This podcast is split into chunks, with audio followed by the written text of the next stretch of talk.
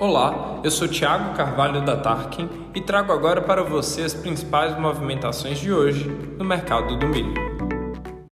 O custo de produção da safra 2022 de milho no Mato Grosso do Sul apresentou nova alta em março, alcançando a marca de R$ 8.220 de investimento para cada hectare plantado pelo agricultor do estado.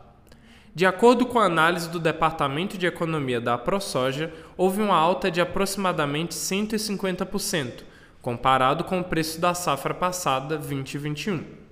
A atual safra no estado atingiu até o momento 82,3% de área plantada de milho segunda safra, 7,30% superior em relação ao mesmo período no ciclo passado. A área estimada para esta safra é de 1,992 milhão de hectares, considerando um recuo de 12,6% em relação à área da segunda safra de 2021. A produtividade estimada é de 78,13 sacas por hectare, gerando uma expectativa de produção de 9,34 milhões de toneladas. A cotação Tarkin aponta preços na faixa de R$ 87,00 nas regiões de Campo Grande e Chapadão do Sul e R$ 90,00 para Dourados. No aplicativo da Tarkin temos ofertas firmes de milho, sorgo e soja.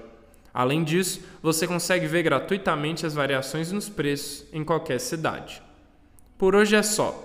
Continue com a gente para não perder as principais movimentações do mercado do milho na sua região.